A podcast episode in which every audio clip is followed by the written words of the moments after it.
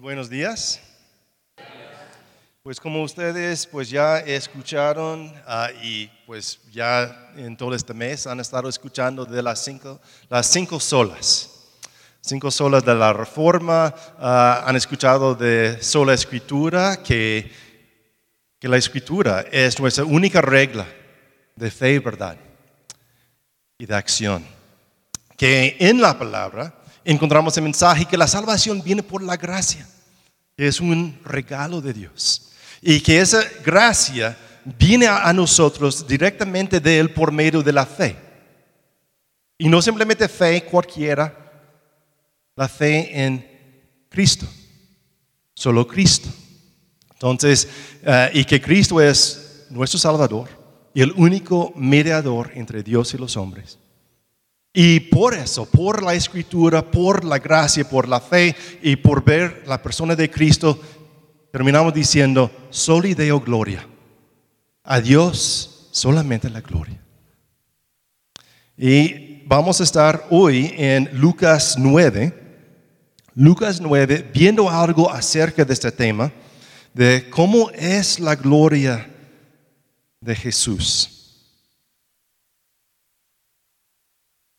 Entonces estamos en Lucas 9 y vamos a estar empezando en el versículo 28 y les pido una disculpa de, de una vez ah, que estoy leyendo de otra traducción creo, pero es la nueva Biblia latinoamericana. Entonces, y si quieren ponerse de pie, vamos a dar lectura a la palabra de Dios. La palabra dice así. Y como ocho días después de esas palabras, Jesús tomó con él a Pedro, a Juan y a Jacobo y subió al monte a orar. Mientras oraba, la apariencia de su rostro se hizo otra y su ropa se hizo blanca y resplandeciente. Y de repente dos hombres hablaban con él, los cuales eran Moisés y Elías, quienes apareciendo en gloria hablaban de la partida de Jesús, que él estaba a punto de cumplir en Jerusalén. Pedro y sus compañeros habían sido vencidos por el sueño, pero cuando estuvieron bien despiertos, vieron la gloria de Jesús y a los dos varones que estaban con él. Y al retirarse ellos de él, Pedro dijo a Jesús, Maestro, es bueno quedarnos aquí. Hagamos tres enramadas, una, una para ti, otra para Moisés y otra para Elías. Pero Pedro no sabía lo que decía. Entonces, mientras él decía esto, se formó una nube que los cubrió y tuvieron temor al entrar en la nube. Y una voz salió de la nube que decía, este es mi hijo, mi escogido, oigan a él. Después de oírse la voz, Jesús quedó solo. Ellos mantuvieron esto en secreto. Por aquellos días no contaron nada de lo que habían visto. Oremos. Padre, damos gracias por esta tu palabra, gracias porque tu palabra es la verdad. Y, no es simplemente una verdad abstracta o unas ideas que están ahí en el aire, sino es la verdad que necesitamos hoy. Y en esta verdad vemos tu gloria y tu evangelio y tu Hijo. Y pedimos que sigas conformándonos a su imagen como ya nos has prometido. Oramos en su nombre. Amén. Y pueden tomar asiento. Allí en el pizarrón dijo, gracias Steve por haber limpiado el pizarrón. Ese vi una mañana, ah, yo tenía nueve años, estaba allí en la aula y el maestro había escrito esto en el pizarrón. Un detallito, yo no había limpiado el pizarrón. Y me quedé callado. Quedé allí con este aplauso del profesor inmerecido. No decía nada. Y estuve allí casi todo el día hasta que por fin alguien señaló al profesor, Steve no hizo esto, fue otro. Y el profesor delante de todos, Steve, ¿por qué querías recibir esta gloria inmerecida? ¿Por qué querías estar allí recibiendo este aplauso que fue de otra persona? Y ese fue un momento de mucha vergüenza, de mucha pena. Y también hablaba de mi naturaleza y tal vez de nuestra naturaleza. Que buscamos la atención. Nos gusta caer bien a los demás. Nos gusta que alguien nos señale diciendo, mira a ella, mira a él. ¿No puedes ver esas personas? Sus dones, sus habilidades, sus características, su inteligencia. Y, aunque muchas veces no estamos utilizando la, palabra gloria, ah, a menos que sea el nombre de una mujer, una amiga o tal vez alguien aquí, estamos diciendo yo quiero recibir o, o yo quiero dar gloria a otras personas, a otras cosas. Y, por eso tenemos esas competencias en la tele de quién canta mejor que el otro y, ah, quién va a ser nuestro ídolo. Ah, y, hablamos de esas cosas. De, yo quiero ser una estrella. Ok, yo quiero ser una persona brillante, una persona que luce. Y allí en nuestro vocabulario está saliendo esa idea de gloria de la luz impresionante, de algo resplandeciente. Y, quiero que las personas me vean así. No somos los primeros. Eva, en su tentación, para la tentación fue ser como Dios. En la torre de Babel las personas estaban ahí diciendo, queremos hacer nuestro nombre grande. Es parte de nuestro ADN. De querer recibir la gloria o otorgar la gloria a otros que no son Dios. Y no estoy aquí en esta mañana diciendo que no debemos reconocer a las personas y sus cualidades y todo eso. Eso, puede ser buenísimo y, y necesario y correcto. Y a la vez, tenemos que ver esa realidad en nosotros de tener una gloria equivocada. Y yo estoy convencido de que lo que necesitamos más no es información. Nuestro problema no es un problema de inteligencia, no es un problema de entender las cosas, sino captar de corazón quién es Jesús y cómo es Él. Y así llegamos a nuestro pasaje. Y nuestro pasaje eh, empieza con unas palabras que dice, y como ocho días después de esas palabras, que nos hace decir después de cuáles palabras. Y lo que vemos allí es que hubo una conversación entre Jesús y sus discípulos. Y Jesús eh, les preguntó, pues, las multitudes, pues, ¿quién dicen ellos que soy? Y ellos, ah, pues fulano, eso y eso y otro, figura del Antiguo Testamento, eso. Bueno, ¿y ustedes quién dicen que soy? Y Pedro dice, eres el Cristo de Dios. Y Jesús les dice, algunos que están aquí no van a ver la muerte hasta ver el reino de Dios en su gloria. Y esa no fue una promesa de que ellos iban a vivir hasta que Jesús regrese, sino se cumplió ocho días después. Mateo, Marcos y Lucas, todos dicen que básicamente una semana después, ellos tuvieron ese encuentro con Jesús, que subieron al monte y allí vieron algo raro, extraordinario y la verdad algo que no entendemos muy bien. Ah, en, tal vez en sus Biblias dice la transfiguración en este momento.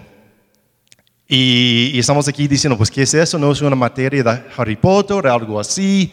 Uh, ¿Por qué estamos viendo esas cosas tan raras aquí en nuestras Biblias? Y no hay nada semejante a esto en las escrituras que está pasando y hasta que los discípulos no sabían qué hacer con esto, que, que bajaron y fue como su momento de encanto de no se habla de Bruno, ah, no se habla de ese episodio. no, no, no, entendimos ¿Y, y qué está pasando. Y estuvieron allí y Jesús empezó a resplandecer, a brillar. Que Mateo, hablando de eso, dice que su rostro resplandeció como el sol y que su ropa se volvió blanca. Marcos dice que su ropa llegó a ser resplandeciente, más blanca que cualquier levandero de este mundo podría blanquear la ropa.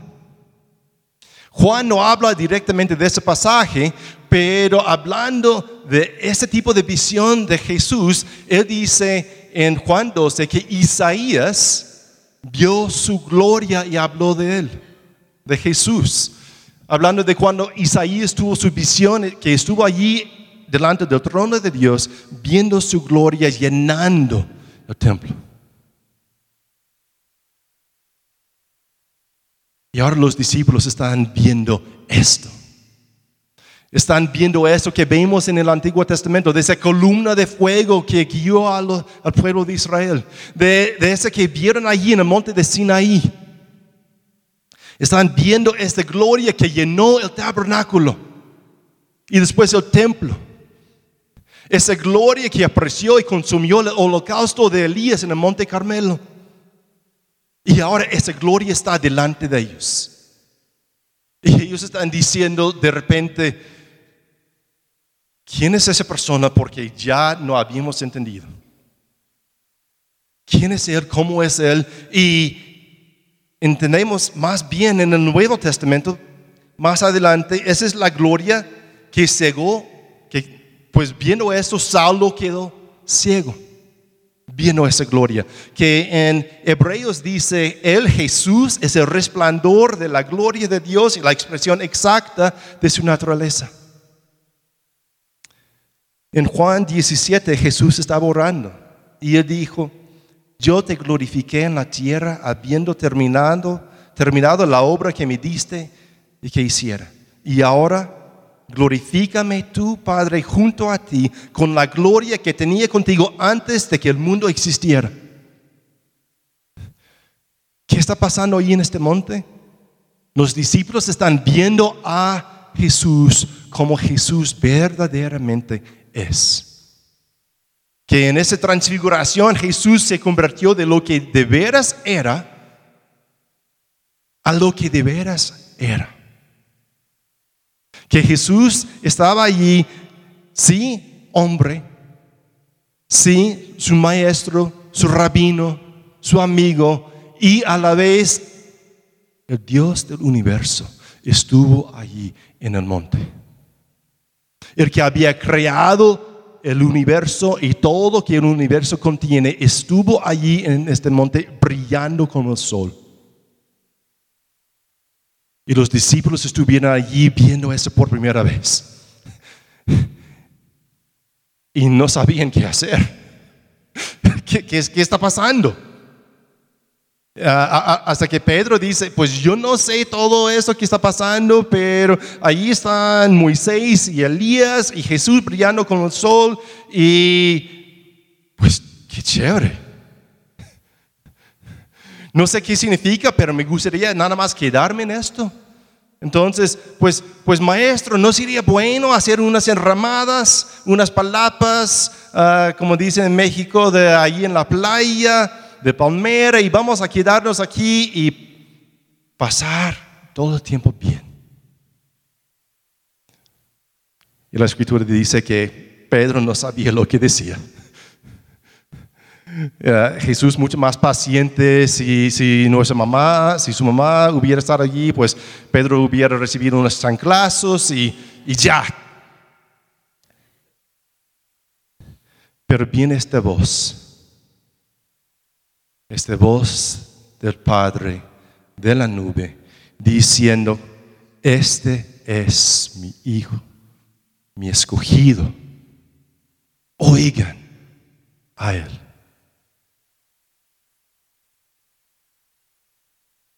Su creador, Dios mismo, estuvo allí en el monte. Había estado con ellos todo este tiempo, pero ahora lo vieron. Y la pregunta para nosotros, por lo menos una, es, ¿hemos visto a Jesús así? No con los ojos, pero hemos captado así que esta es Jesús. Porque esa es la pregunta de Juan, ah, perdón, de Lucas 9. En versículo 9, Herodes dice, ¿quién es entonces este de quien oigo tales cosas? Y no hubo respuesta. Y después Jesús preguntándoles a sus discípulos, pues las multitudes, ¿quiénes dicen que soy? Ustedes, ¿quién dice que soy? Pero ahora Dios dice quién es.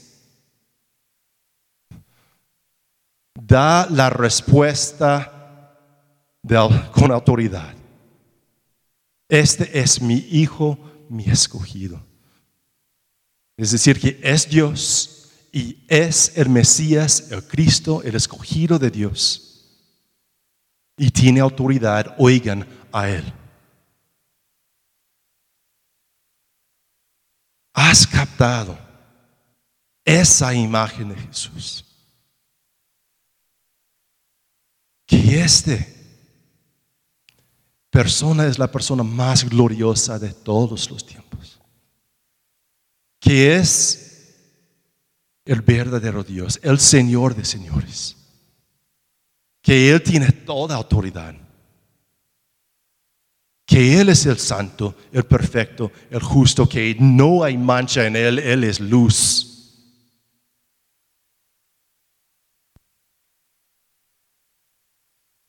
¿Has captado esto?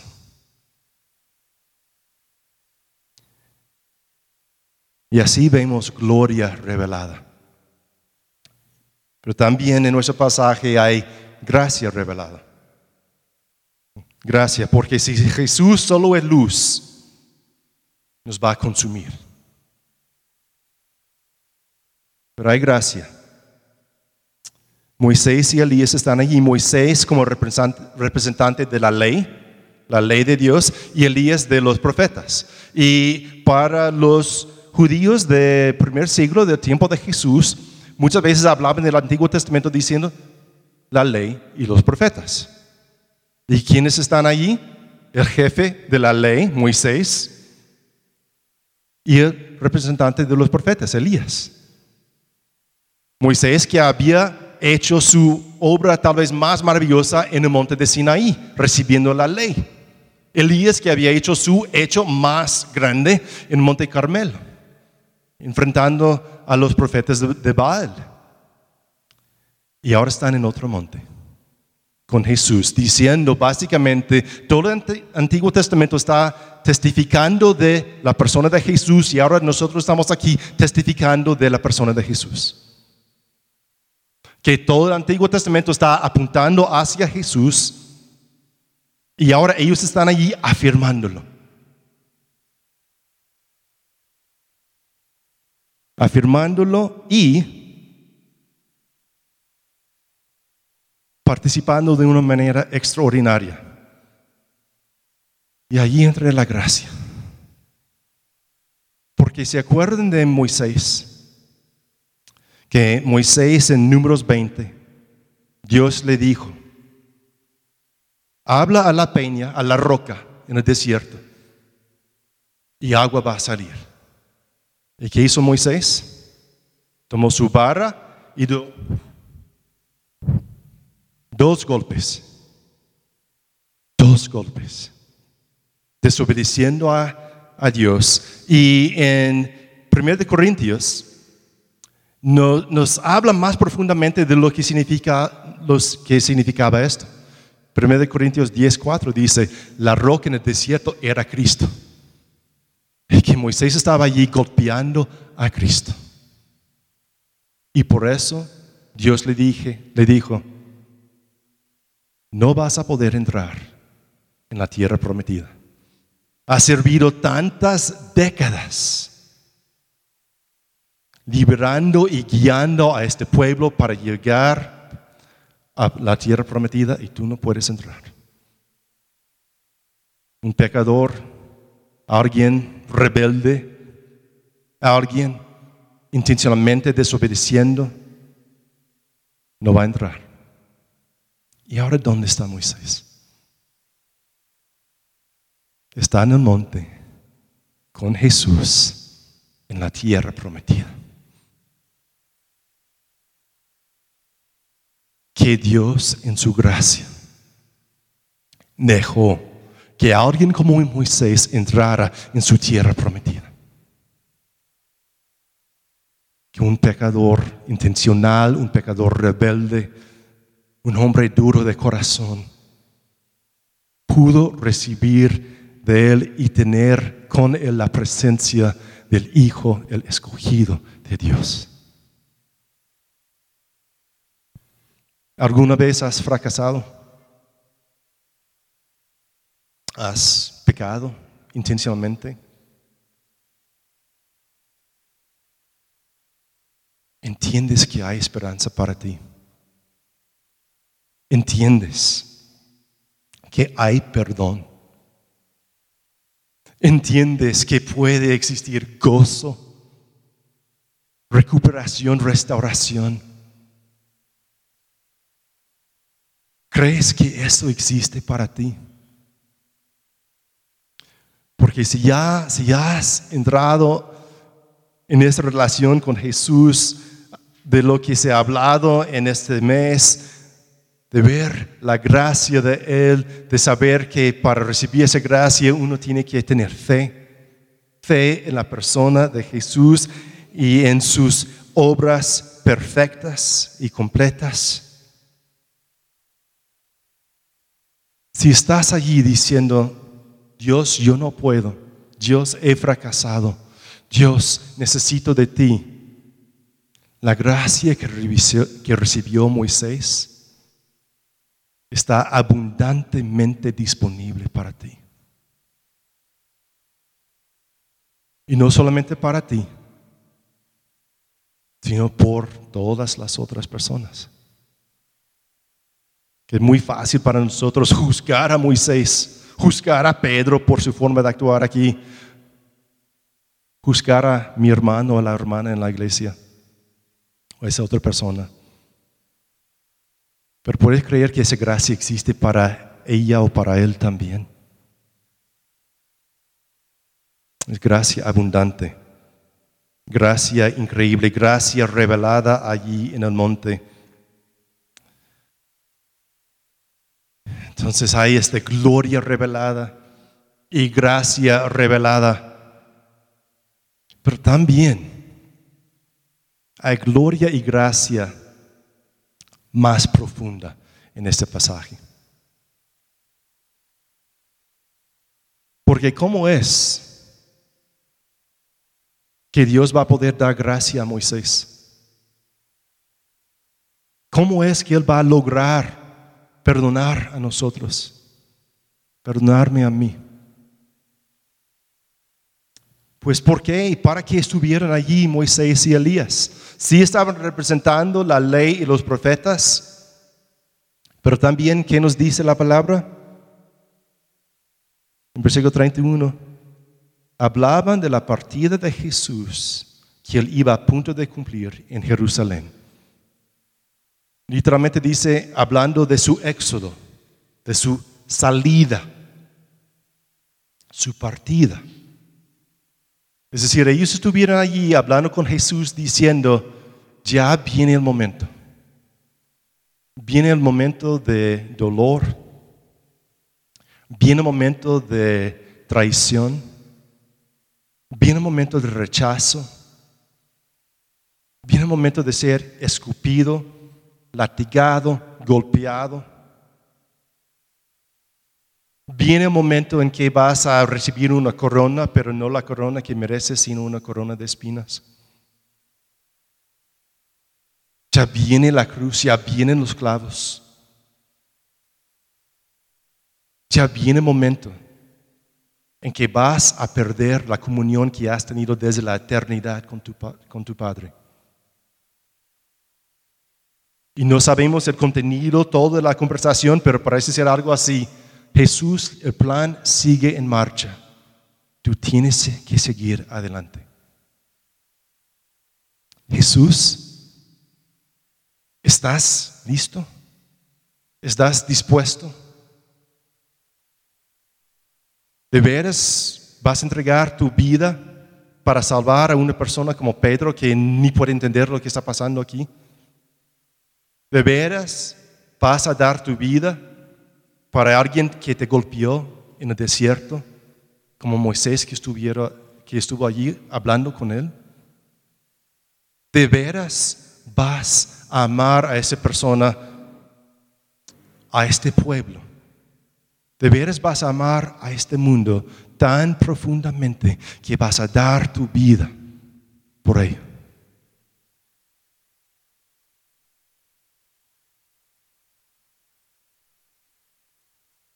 Y nosotros sabemos la respuesta. La respuesta es que sí. Porque para Moisés no hubo esperanza. Si Jesús no fuera a la cruz para dar su vida, para perdonarlo. Para nosotros no existía esperanza si no fuera por la decisión que Jesús tomó que él sabiendo exactamente lo que venía, dijo, sí, yo voy. Y desde ese punto en adelante en el libro de Lucas es exactamente lo que Jesús está haciendo. Que empieza su viaje, empieza su viaje hacia Jerusalén. Y va allí con determinación con comprensión y con gran, gran compasión. Porque Jesús fue allí para dar su vida por nosotros. Y en mi comprensión, este es más glorioso que Jesús brillando como el sol. Que este ser tan increíble escogió recibir los golpes en mi lugar. Y allí vemos gloria más profunda y gracia aún más profunda. Entonces, has reconocido esa gloria de Jesús. Ha hecho su marca en tu vida.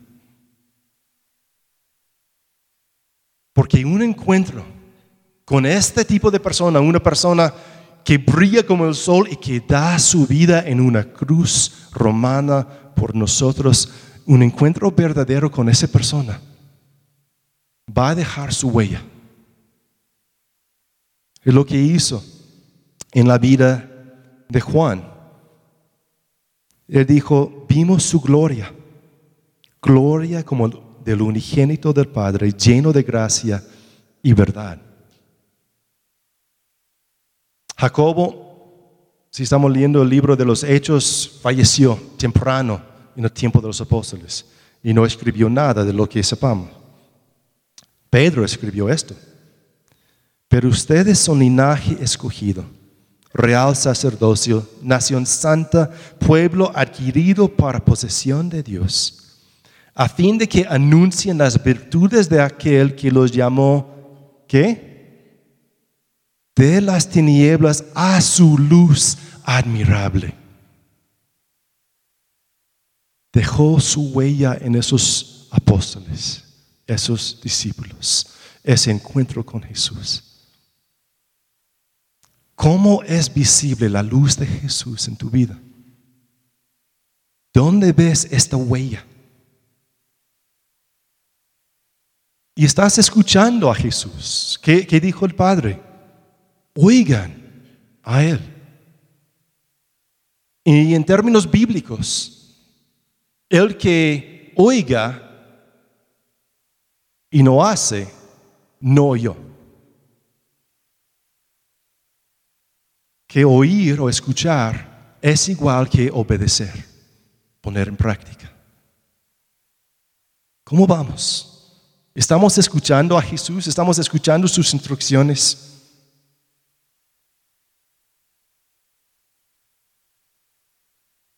Y estás por lo menos empezando a entender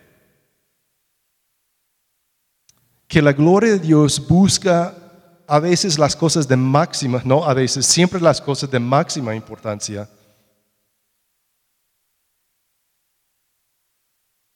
Y que tal vez las cosas de máxima importancia no son las cosas que yo quiero. Que la gloria de Dios envió a Jesús a la cruz. Aunque no quisiera Jesús ir. Dijo al Padre, si hay otra manera, vamos por ahí, pero no mi voluntad, sino la tuya. ¿Cómo estás con esto? Que la voluntad de Dios y su gloria no es igual a tu voluntad. ¿Cómo vas en este mundo cuando las cosas que más anhelas no se dan. Si las cosas que hasta estás rogándole a Dios conceder unas cosas y no se ven. Porque es una cosa estar allí en el monte viendo a Jesús brillando como el sol. Y es otra cosa estar en el valle de la sombra de la muerte, confiando en este Jesús. Pero puedes empezar por lo menos a captar que aún allí,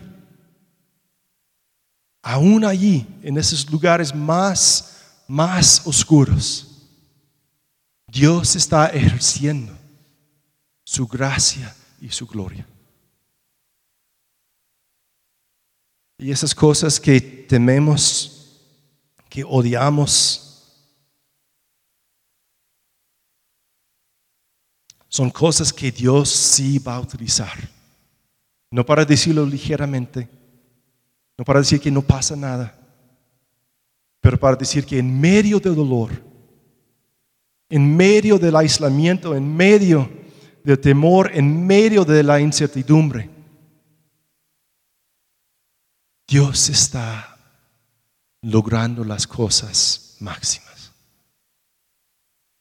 Porque así es Él que utilizó la cosa más terrible, más fea, más mal de todos los tiempos, Jesús llenó a la cruz y Él hizo eso para máximo bien. Puede ser que también está utilizando nuestras luchas para bien también. Y estamos empezando a entender que no hay necesidad de buscar mi propia gloria. Si Jesús es así, si Jesús es el Dios de la gloria, si Jesús es esa persona tan increíble, y si Él me ama tanto que fue a la cruz en mi lugar, ¿para qué buscar mi propia gloria? ¿Para qué necesitar el aplauso de los demás? ¿Para qué buscar vez tras vez tras vez que las personas reconozcan mi brillancia?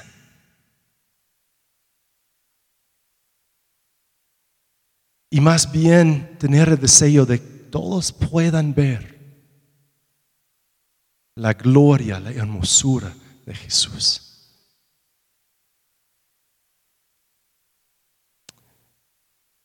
No sé si, si conozcan este compositor Johann Sebastian Bach, compositor desde hace unos siglos, que firmaba sus obras SDG, Soli Deo Gloria. No para decir, no para fingir, no, pues esa obra de música no es muy buena, entonces no quiero mi nombre allí, más bien diciendo, yo quiero que mi Dios reciba la gloria. Entonces nosotros en nuestras vidas, cuando vemos las cosas buenas, cuando estamos viendo lo que Dios ha hecho en nosotros o por medio de nosotros o lo que está haciendo en otras personas, podamos dar gloria a Dios glorificarle a Él y apreciar, ¿sí? No estamos hablando de tener una humildad falsa. Ay, no, eso no fue nada. Más bien decir, eso sí fue buena, gloria a Dios, porque vino de Él. Tal vez me utilizó, pero esa es obra de Él. Y cuando estamos viendo a los demás, Siempre con esto en mente. Jesús es mi creador.